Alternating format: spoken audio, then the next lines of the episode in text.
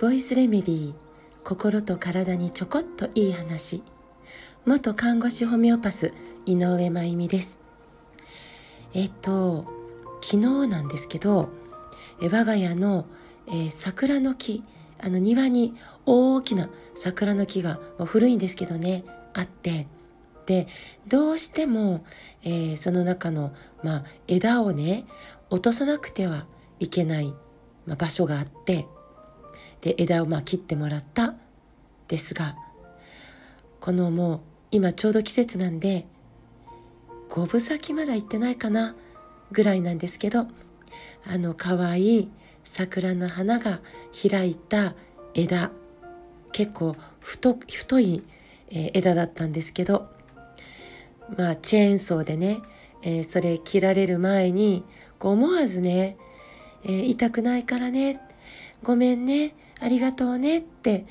この桜の木に声をかけてたらなんだか泣けてきたという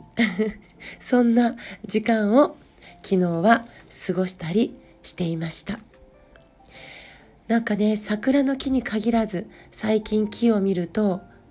か私なんかよりずっとずっと知性の高い、えー、霊性の高い存在に見えてならなくてこう手を合わせたくなって、えー、しまいます。さて昨日肝臓のお話を、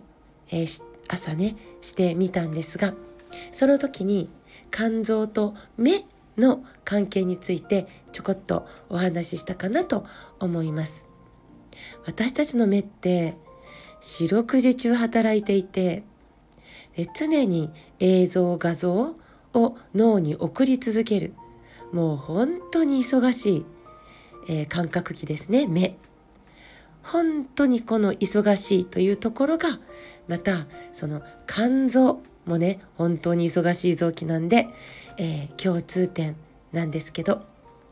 で、えー、だから目というのは常にフレッシュな酸素と栄養を必要としてるんです。常にね酸素いっぱいいる。栄養もいっぱいいる。だから、うん、食事の偏りとか、まあ、内容ですよね。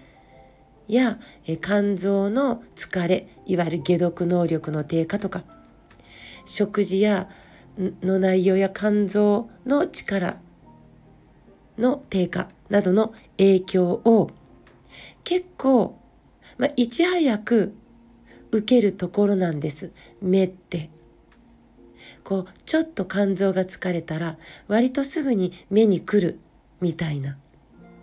でさらに右目が不調の時は陽性の食べ物の取りすぎのサインだったりします。ではもうご飯をいっぱい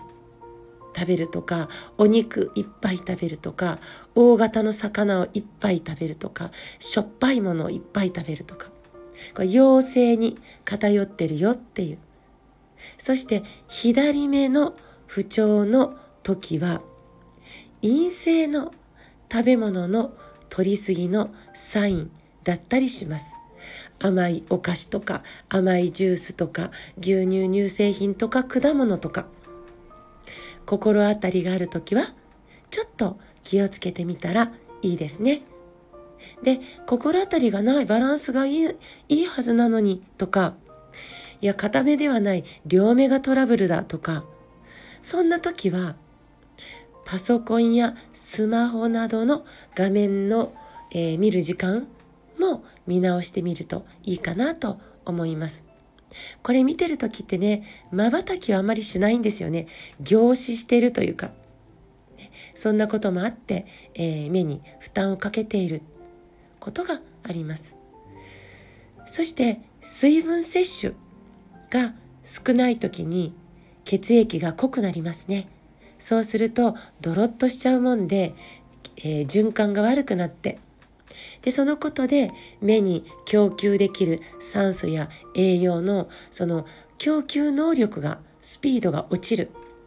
ということで目の機能に影響してしまうことがあります。だから水分不足にも気をつけましょう。でね、えー、やっぱりこの季節あの桜のねお花を見ると本当に心が穏やかになるというかまあ癒されるというか。毎年見ても飽きないし毎年散っていくと本当に寂しいしこの美しさ愛おしさねもちろん桜だけじゃないんですけどねこの景色は死ぬまで見られるとは限らないんですよね。私たちの視力明日何らかの原因で失われるかもしれない見えなくなっちゃうかもしれないから。ね。これからお花が可愛い季節です。山もどんどん新芽が出て可愛い黄緑色に彩られていきますよね。パソコンやスマホの画面だけでなくこっちの景色も、えー、お子さんたちと一緒にしっかりと、えー、見つめて過ごしていきましょう。これが春の醍醐味、ね。えー、春の楽しい過ごし方です。さてお知らせです。私の臓器シリーズのお話を、え、グッドアースさんがネットショップで販売をスタートしてくれくださっています。えー、シリーズで進むんですが、4月は脾臓と肝臓についての動画になっています。脾臓と肝臓の知られざる凄さを楽しくお伝えしています。お子さんたちと一緒によかったら是非見てみてください。コメント欄に詳細を載せますので、えー、覗いてみてくださいね。